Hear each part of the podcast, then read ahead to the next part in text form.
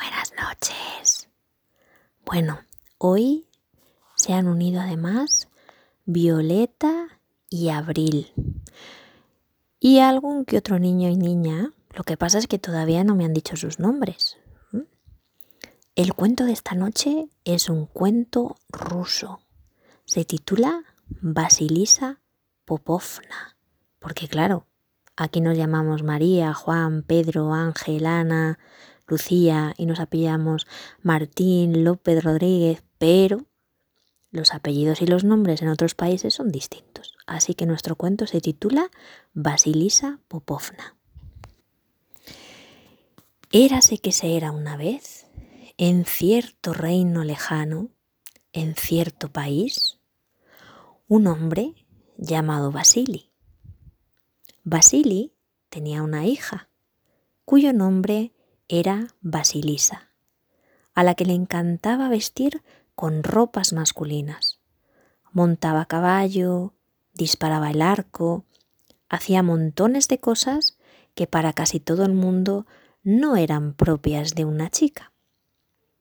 Por eso, pocas personas sabían que realmente ella era una muchacha, y pensando que se trataba de un mozo, no la llamaban Basilisa, sino Vasili Vasilievich. Más aún porque Basilisa era amiga de tomarse grandes jarras de leche, y como he sabido, eso no cuadraba en absoluto con las educadas jovencitas. Un día, el zar, que era algo así como un rey, Barjat, iba de caza. Él era el hombre que reinaba y gobernaba en aquel país y se cruzó en el bosque con Basilisa, que a caballo y vestida como un chico también estaba cazando. El zar Baryat, al verla, preguntó a sus servidores, ¿Quién es ese joven mancebo? Uno de vuestros servidores contestó. Y no se trata de un mancebo, Majestad, sino de una doncella. Sé de buena tinta que es la hija de Basili y se llama Basilisa Vasilievna. Nada más volver a su palacio, despachó el zar Baryat una carta al señor Basili, diciendo que enviara a su hijo a visitarle en el palacio porque quería invitarle a comer a su mesa. Y entre tanto fue a consultar a una viejecita que era nieta de la bruja Yaga y que habitaba en el patio trasero del palacio, para saber cómo podría descubrir si Basili era efectivamente una chica, es decir, Basilisa. La viejecita le dijo, hmm, veamos qué dicen las runas. Sacó una bolsa con piedras con unos signos muy extraños y las lanzó sobre la tierra. Empezó a hablar en un idioma extraño y a mirar aquellas rocas y de repente le dijo, lo tengo. Cuelga en tus habitaciones un bastidor para bordar y un arco en el otro lado de la puerta. Si efectivamente ella es Basilisa, irá corriendo al bastidor de bordar, y si es Basilisi, se irá corriendo a por el arco. Buah, pues menuda nieta de bruja, como si a las chicas solo nos gustara bordar, ¿verdad? Bueno, vamos a ver cómo sigue el cuento. El zar Baryat escuchó el consejo de la viejecita y mandó a sus servidores que llevaran el bastidor y el arco a sus aposentos. Cuando la carta del zar llegó a manos de Basilisi, éste se la mostró a su hija. De tal manera que la muchacha fue a la cuadra, cogió su caballo gris, lo ensilló, se subió y partió en él hacia el palacio real. El zar Baryat salió a recibirla. Ella le saludó como debía de hacerse ante un zar. Hizo cuatro reverencias, una en cada punto cardinal, primero al norte, luego al oeste, luego al sur y después al este. Y después de haber saludado correctamente al zar, entró con él en palacio. Sentados los dos a la mesa, bebieron leche, comieron frutas, verduras y ricos manjares. Después fue Basilisa a recorrer los aposentos del palacio en compañía del zar Baryat. Nada más ver el bastidor de bordar, se sorprendió. ¿Qué hace aquí este trasto, zar Baryat? Mentira parece ver en los aposentos de un zar este tipo de objetos. Ni por ensoñación habría visto nunca nada igual en casa de mi padre. El zar Baryat se quedó muy sorprendido. La primera trampa no había surtido efecto. Basilisa se despidió educadamente del zar y volvió a su casa, y él se quedó con la duda de si realmente era una chica. Habían transcurrido dos días cuando el zar volvió a mandar una nueva carta a Basili pidiendo que enviara nuevamente a su hijo a palacio. Apenas enterada, Basilisa se fue a la cuadra, ensilló su caballo gris, de crines grises, y partió hacia el palacio real por segunda vez. Nuevamente el zar salió a recibirla, y nuevamente, de forma educada, ella volvió a hacer una reverencia hacia cada uno de los puntos cardinales. Siguiendo las indicaciones de la misma viejecita de la otra vez, que no tenía ni idea, el zar esta vez mandó mezclar perlas con las legumbres secas que acompañaban a la cena.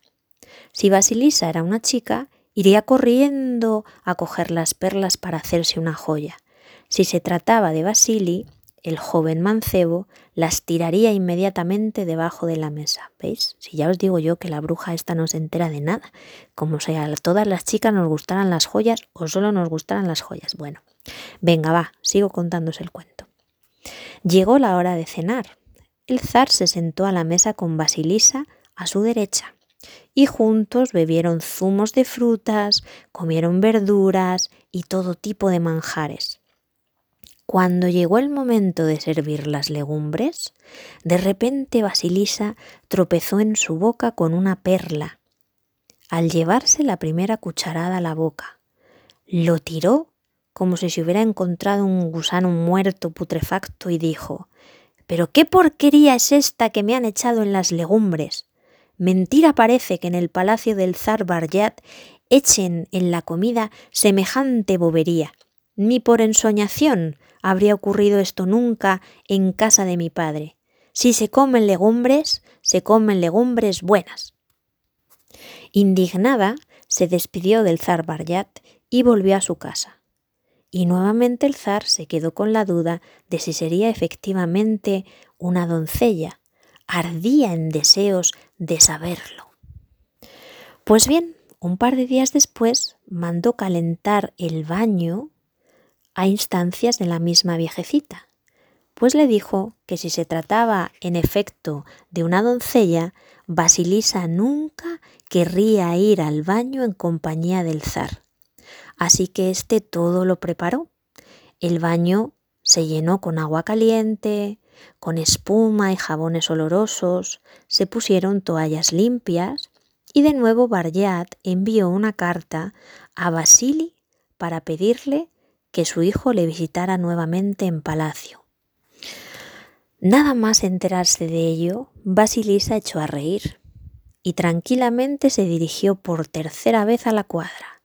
Volvió a ensillar y preparar su caballo gris de crines grises y partió tranquilamente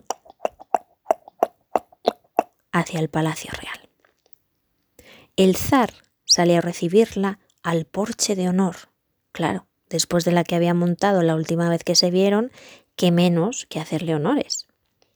Ella le saludó amablemente, hizo las cuatro reverencias y se dirigió hacia otras habitaciones de palacio, caminando por una maravillosa alfombra de terciopelo.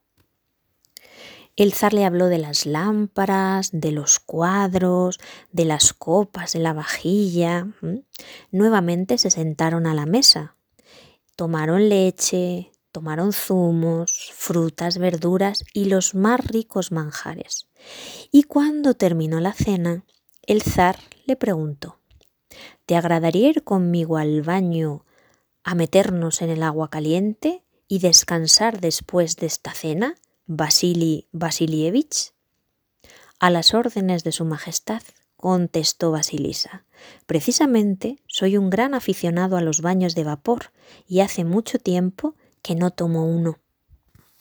De esta manera, el zar y Basilisa fueron juntos al baño, y mientras Barjat se quitaba su ropa en una estancia o habitación cerquita del baño, Basilisa tuvo tiempo de bañarse, peinarse, perfumarse, vestirse y largarse corriendo de allí. Cuando el zar quiso entrar, ella ya no estaba dentro.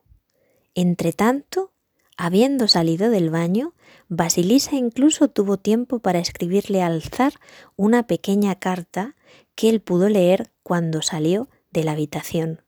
Y en esa carta decía, Zar Baryat, eres un papamoscas, un papamoscas que no es capaz ni siquiera de ver lo que tiene delante de las narices. Porque has de saber que yo no soy Basili, soy Basilisa. El problema es que ni siquiera eres capaz de entender que una chica pueda montar a caballo, querer jugar con el arco, no hacer ni caso a las joyas y darse un baño tranquilamente. Y así, con tres cuartas de narices, se quedó el zar Baryat, para que veáis lo lista e ingeniosa que era nuestra Basilisa Vasilievna.